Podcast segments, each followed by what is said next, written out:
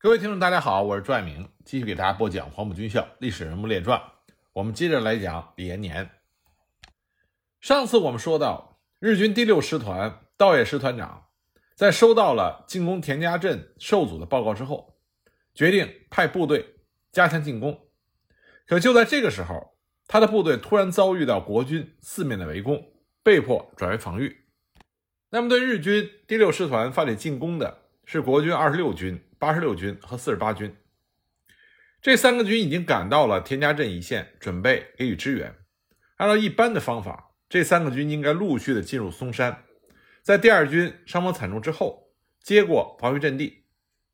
但是李延年并没有这么打算。在目睹了这三个军的现状之后，他认为这种添油式的增援根本没有用，因为李延年经历过淞沪会战，他看到。由于日军的火力强大，其实防御的时候，国军单纯的聚集兵力用处并不大。大部分官兵的伤亡并不是日军步兵进攻的时候造成的，而是被日军强大的炮火杀伤。对于防御来说，其实坚固的阵地和比较良好的火力配备比兵力更重要。那么松山一线已经遭遇到日军重武器和空军的强烈打击，阵地已经被击毁超过三分之一。第二军的伤亡也差不多。如果等到第二军守不住的时候，松山阵地实际上基本上也被摧毁了。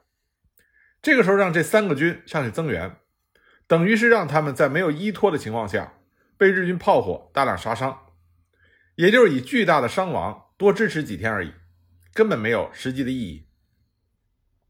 况且李延年认为这三个军的兵力现状甚至不足以长时间的防御。这三个军中。以中央军二十六军为例，他的兵力经过两个月会战的消耗，已经遭到了相当的削弱。二十六军本来也是一支劲旅，在军长萧之楚的领导下，参加过长城会战等等战役。这个军本来有三个师，经过淞沪会战的激战之后，全军的伤亡过大，被迫缩编为两个师。之前在广济战役中，二十六军也参加了对日军第六师团的围攻作战，伤亡也很大。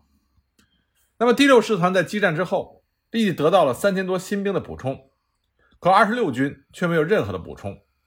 当时两个师的总兵力只有几千人，每个师平均只有不到两千人，实现一个军还不到一个师的兵力。萧之楚接到增援田家镇的命令之后也很无奈，只能将随军的民夫全部编入作战部队，这样才勉强增加了一千人的兵力，但是战斗力自然就大幅度下降。至于八十六军和二十六军的情况类似，而且他是国军中战斗力最差的前军，所以战斗力还不如二十六军。那么四十八军属于桂系，有一定的战斗力，但是也是严重的兵力不足，仅仅只有几千的兵力。三个军加起来不过是一万出头的总兵力，怎么可能去对付总兵力高达四万之众的第六师团呢？那么鉴于这种情况。李延年想出了一个没有办法的办法，然后上报第四兵团司令李品仙。这个办法说起来很简单：三个军不要增援田家镇要塞，而是去广济主动进攻第六师团，同时从背后攻击金村支队，切断金村支队和后方的联系。如果能够侥幸击溃第六师团，或者是包围金村支队予以歼灭，自然最好。如果击溃不了他，至少也可以拖延第六师团和金村支队的南下步伐，也就是所谓的以攻代守。李品仙对这个提议再三的考虑，最终还是同意了。这也是为什么第六师团遭遇到二十六军、八十六军、第二军和四十八军等部队的围攻。不但在田家镇以北的黄泥湖、马口湖一带的胡家山、沙子脑、乌龟山、下郑一线，以及以北地区，将金村支队的十一旅团从北面切断了补给线。就连广济的日军第六师团也遭遇到国军的猛烈进攻，这一招的确是把日本人打了一个措手不及。首先，广济的第六师团被打懵了，他搞不清国军突然敢于进攻他的这么一个兵力雄厚的日本师团目的是什么。从十五日开始，广济的第六师团大部队和国军二十六军、四十八军开始了激战，暂时无法将师团所有兵力南下调动。其次，与此同时，二十六军、八十六军一部约四个师，其实也就是兵力四个团，经过浴血奋战，终于从背后切断了金村支队十一旅团的补给线。那么金村旅团长本来正在全力进攻，突然之间后路被人抄了，补给完全中断。无奈之下，他在十八日被迫停止了全面进攻，转为防御，想摸清楚国军到底要干什么。正面松山的国军趁机就反攻，夺回了不少丢失的阵地。由此，日军在国军虚张声势的主动进攻下，顾此失彼，导致进攻田家镇作战几乎完全停止。那么金村支队最惨，它的南北西三个方向都是国军，唯一没有国军的东面又是广大的泛滥区和湖泊，实际上已经被国军包围。双方继续激战了两天，日军由于补给开始匮乏，伤员过多，进攻的势头已经大不如前。到了二十日当天。金村支队已经完全陷入了困境，因为十五日出发的时候，他只携带了七天的补给和弹药，现在已经是第六天了，弹药消耗殆尽，补给也基本没有了，连日军身上所谓的紧急食品也动用了，日军也没有了重武器的弹药，变成了没牙的老虎。二十日当天，国军的火炮居然完全压制住了日军的火炮，给日军的进攻部队造成了不小的伤亡。到了这个时候。金村旅团长才知道自己犯了错误，但是他依靠自己已经无力挽回。如果这种没有弹药和补给的情况继续，不要多说，只要再保持三到四天，那么他这个近万人的支队不用国军打也要垮掉了。那么金村旅团长没有别的办法，只好强烈的要求第六师团立即增援。那么在广济的第六师团道野师团长这个时候也被国军在猛烈的攻击，虽然进攻的国军数量并不很多。但是呢，因为无法摸清国军的虚实，所以第六师团也不敢大规模南下。那么牛岛支队的旅团长牛岛满也建议暂时不要南下，以避免陷入国军的包围圈。由此看来，国军这个时候的进攻烟雾完全迷惑了日军。那么到了九月二十日凌晨，道叶师团长即派步兵四十五联队的山本第二大队前去增援金川支队。那么山本第二大队一千多人赶到前线之后，看到金村支队被国军四面围攻，所以呢，他们也不敢冒进。大队长山本要求师团长继续增兵，这样他才敢继续前进。那日军第六师团道野师团长无奈，在九月二十一日夜间，又派了步兵二十三联队的池田第二大队前往增援。同时呢，他再次发电报给金村支队长，让他继续坚持几天。这时候已经是二十一日，金村支队的官兵已经开始普遍的断粮，弹药也继续的消耗光了。金村表示没有弹药和粮食，他无法坚持，必须立即补给。那么在他再次紧急求援之下，道野师团长深知情况严重，可他手上已经没兵了，根本无法解决，所以他只好再次上报，向十一军司令官冈村宁次要求帮助。那么，冈村宁次也知道第六师团的重要性，他自然不可能听任第六师团遭受重大的损失，所以他命令空军给予支援。可惜这几天天气很差，日本海军的航空队表示很难起飞，就算飞机勉强起飞了，也看不清地面的目标，等于没用。但是因为情况紧急，冈村宁次要求无论天气如何，一定要立即起飞支援，违者军法严惩。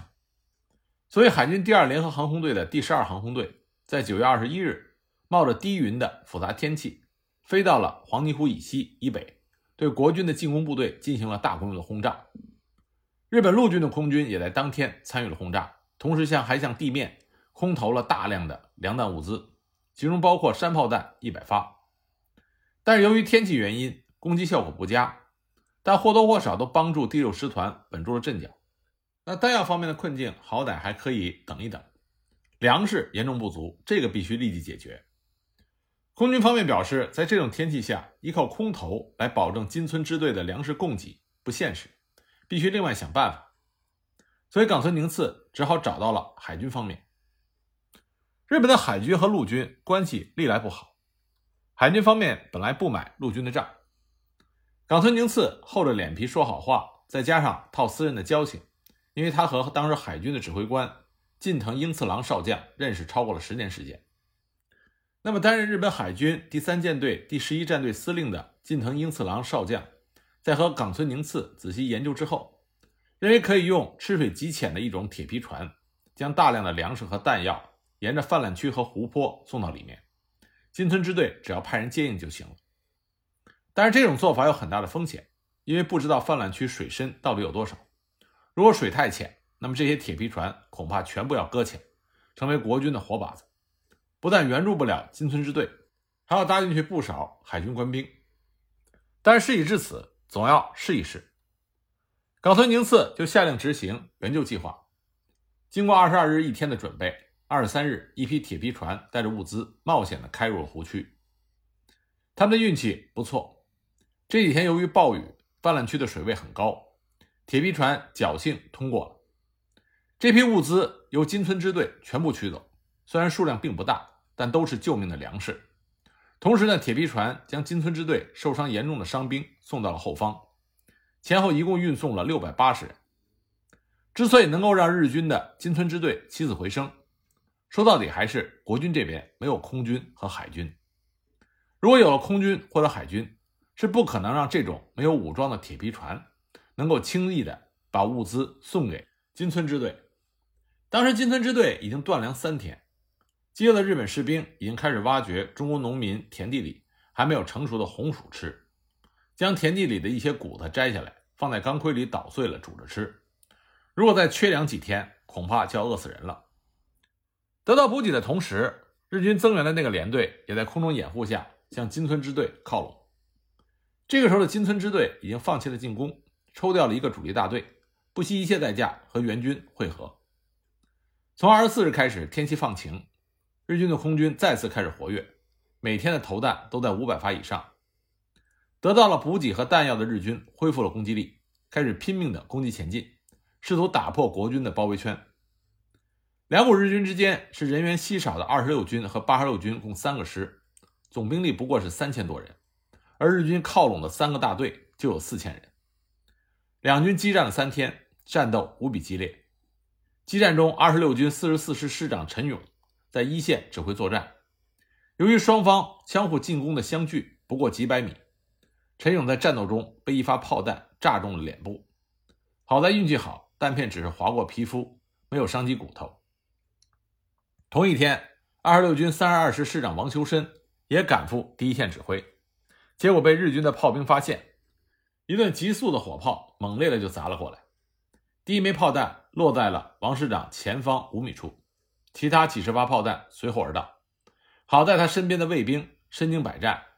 将师长拉入一个简易的防炮工事，这才使得王师长侥幸没事。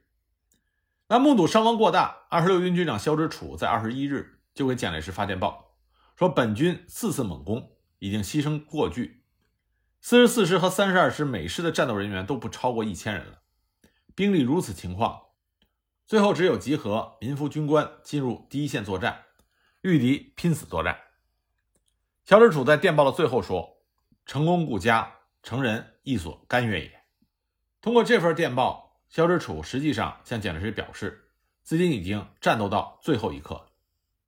到了二十六日，二十六军和八十六军力不能及，没有能够守住全部的阵地。二十六日，日军增援的那个连队和金村支队终于会合，日军总兵力增加到了一万五千人。由此，田家镇要塞保卫战的局势再次扭转。这次所谓的进攻作战为国军争取了整整十一天时间，而其实进攻的国军基本上是虚张声势，没有什么实力。那么在日军会合以后，李延年被迫再次调整部署，将外围部队收缩到了核心阵地，只留下一部牵制外围的日军。那么这些牵制的国军表现的非常英勇，涌现了不少英雄。第九师的一个连全线退往松山的核心阵地时。留下了一个连在陈家湾牵制日军的大部队。这个连的连长姓黄，黄连长当时名义上有一个连，实际上经过激战仅剩了一个排的兵力，而且伤兵占了大半实际上只有一个班十几个人还能作战。那么这位黄连长是个老兵，经过仔细的观察地形之后，他认为陈家湾村四周都是平地，中间一个孤零零的几户人家的小村子。根本无法防御。但是呢，陈家湾村口有一棵数百年历史的古樟树，三个人都抱不过来，树荫极为茂密，如果躲在里面，外面根本看不清楚。黄连长经过再三的思考，决定不能以卵击石的死守。他征集了五个志愿者留下作战，其余人带着伤兵全部退往后方。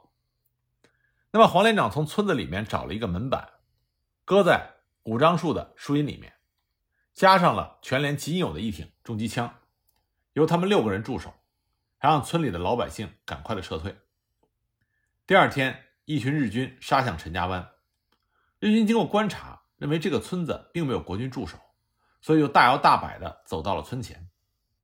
黄连长一声令下，重机枪在树荫的隐蔽下，子弹密集地射入日军的人群，日军大乱，当场被击毙数人，还有十几个人被击中受伤。随后，日军这个中队就小心翼翼地向村子进攻，没想到他们的一举一动都在视线极好的黄连长他们眼皮底下。日军刚刚进入射程，重机枪再次开火。日军再次被击退，那么又经过几次这样的进攻，前后打了相当长的时间，每次日军都丢下几具尸体，同时又增加了不少伤员，可他们始终不知道子弹是从哪里来的，狼狈不堪。到了后面，日军很无奈，就调来了山炮部队，把陈家湾这个村子轰平了。可是之后的进攻又被黄连长的重机枪打了一顿。那么日军进攻部队的大队长就搞不清楚，村子明明已经被夷平了，哪来的机枪子弹呢？他们只好向空军要求支援。于是几架飞机就来投弹，将本来已经成为一片废墟的小村子再次炸出了很多弹坑。那么其中一架飞机俯冲扫射的时候，飞行员无意中看见了古樟树上似乎有块门板，这才报告了日军的大队长。那么，日军大队长下令山炮部队立即瞄准古樟树开炮。一顿猛烈的炮击之后，古樟树被炸碎，黄连长六人光荣殉国。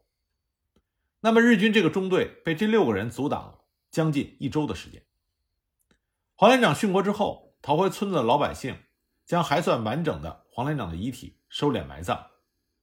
遗憾的是，老百姓们只知道这个连长姓黄，具体叫什么名字没人知道。只好在墓碑上写着“英雄黄连长之墓”。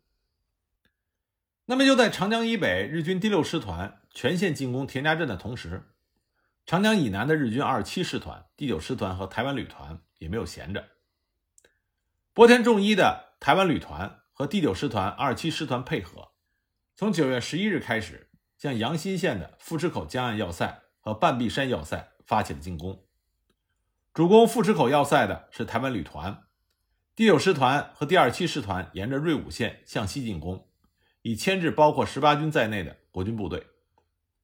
日军台湾旅团是以两个步兵连队、一个山炮连队、一个装甲车中队、一个野战重炮大队这样强大的兵力，又在绝对的海空军优势之下，居然经过五天的激战才前进了十公里距离，杀到了富池口要塞附近。霍奎章的五十四军十八师奋力的抵抗日军。造成了台湾旅团很大的伤亡。随后，日军在海空军的掩护下，全线进攻富池口和半壁山要塞。当时，日军对富池口要塞和半壁山要塞的攻击极为猛烈。半壁山要塞驻守的三十一集团军九十八军幺九三师三八五旅旅长马季回忆当时一幕，仍然是心有余悸。他说：“每到天亮，长江中日军的军舰就排成一线。”猛烈的炮击各要塞，其中炮击半壁山的日本军舰最多的时候有十三艘，而我要塞只有六门火炮，还不到日军的十分之一，几乎被日军完全压制。同时，日本空军也赶来轰炸，我军四门高射炮无法对付这么多的日军飞机，只能不开炮还击，重炮也只好暂时隐蔽起来。当时日军重型轰炸机的重磅炸弹威力极大。我军精心修建的工事，无论多粗的条石和石柱，全部被日军五百公斤以上的炸弹炸得粉碎。步兵的地下碉堡经常被炸毁，人员不是被炸得血肉横飞，就是被活埋在地下。我军的火炮只有当日军飞机不在的时候才敢于还击。由于白天战斗激烈，我们根本顾不上别的，甚至连饭都没法吃。只有在晚上战斗停止之后，才将活埋的和被炸死的战友的尸体清理出来，顺便修复一些损害较小的阵地，吃几口冷饭。此战我旅死守半壁山，流尽了最后一滴血。从我到团长，一直到勤务兵、伙夫、饲养员，无论在抵御敌人进攻、清理战场方面，或者修复工事方面，都是一起合作，竭尽全力。关键的时候，勤务兵拿枪去一线作战，伙夫帮助搬运伤兵，饲养员帮助修复工事。仗打到这个地步，也就没有所谓不拿枪作战的人。由于日军炮火轰炸实在是猛烈，我旅的官兵伤亡很大。我军每个重炮和高射炮掩体都被日军炸毁，一些火炮也被炸伤。从营部到旅部，几乎每一个指挥所也都被日军击中。我自己的左臂也被炸弹击伤。那么，台湾旅团又苦战了三天三夜，九月二十四日，几乎被炸成废墟的富池口要塞，才被日军的台湾旅团所攻占。当时，张发奎要求十八师能够继续坚守三天，但是要塞已经被炸得不成样子，可以依托固守的阵地已经完全被摧毁。在这种情况下，十八师师长犹豫再三。还是决定总撤退，不做无谓的牺牲。九月二十三日夜晚，十八师残部在破坏了炮台以后，放弃了富士口西侧的半壁山要塞。不过，当时十八师的师长黄埔一期的李方琛，也因为他这个决定，毁掉了他的前途。一九三九年三月，李方琛因为作战失利，被老账新账一起算，撤职后判刑三年。虽然在坐牢十个月之后，被保外就医，但随后再也没有担任过重要军职，最高的职务不过是十六绥靖区中将高参兼江北指挥所主任。那为了占领富池口要塞，台湾旅团在十公里的进攻距离上花费了整整八天的时间。不过即使是这样，在九月二十三日，日军在长江以南已经占领了和田家镇隔江相对的富池口，田家镇要塞的侧翼被突破。田家镇要塞群已经被撕开了一个缺口。那么，从二十七日开始，日军金村支队一万五千多人，以陆军和海空军配合，从三个方向全线的进攻田家镇要塞的主阵地。这个时候的局势对国军极为不利，不但对岸的富池口被占领，日军的第三舰队还逐步的扫清了水雷，逼近了田家镇要塞。日军军舰开始和要塞的火炮激烈的炮战。同时开炮支援日军地面部队的进攻。本来日军的重火力都是来自于陆地和空中，此时主要的重火力支援开始来自于长江上的日本军舰。以安宅号炮舰为例，它的主炮两门一百二十毫米口径的重炮，火力相当的惊人。为了攻打田家镇要塞，日本海军也是用尽全力，除了第十一战队的大量内河战舰在一线。另外还集中了四十多艘战舰，参战的日军战舰总数量高达了五十多艘，重炮上百门。那么各种陆军和海军的火炮就像雨点一样射向了田家镇要塞。要塞守军用二十多门要塞炮和机动布置水雷来抵抗，给日军造成了一定的损失。激战中，原要塞司令梅一平少将和炮台总台长秦德生等军官。在日军的猛烈炮击下，冒死坚持炮战，最终先后殉国。国民政府追赠梅一平中将军衔。仗打到这个时候，八门要塞炮已经有五门被炸毁。那么日本空军也特别的活跃。日军战士记录到，九月二十八日，日军出动了四百架次的战斗机、轰炸机，持续轰炸国军阵地。当日投弹一千五百多颗，约一百多吨。那么，在第六师团和海军陆战队数万重兵的围攻下，加上近百架飞机和五十多艘海军军舰的联合进攻，田家镇守军继续坚守了两天两夜，最终距离核心要塞仅有三公里的玉屏山失守，守军三四二团团长李汉清受重伤。期间的战斗惨烈已经到了无法形容的地步。据参战国军军官的回忆，当时他们驻守的大小阵地。几乎都被日军的炮击摧毁，他们以部分没有炸塌的战壕、伞兵坑和炮弹坑，作为阵地死守。第九师的师长郑作民和旅长杨宝玉再次全部赶到第一线，亲自指挥战斗。当时国军和日军进行了激烈的拉锯战，日军每前进一步，都遭遇到国军的顽强抵抗。不杀光阵地中最后一个国军，日军根本无法有效的前进。激战中，坚守阵地的五十七师三三九团死战不退，几乎是全部殉国。两个营长一死一伤，团长周一仲本人负重伤。全团最后突围出来的还不到五十个人。五十七师三四零团团长龙子玉看到战况紧急，亲自持着手枪去一线作战，身中数弹殉国。该团也几乎全军覆没。六十三团重机枪一连的少尉排长袁次荣率领全排防御一个阵地，在日军猛烈炮火掩护的步兵冲击之下，该排官兵基本上全部伤亡。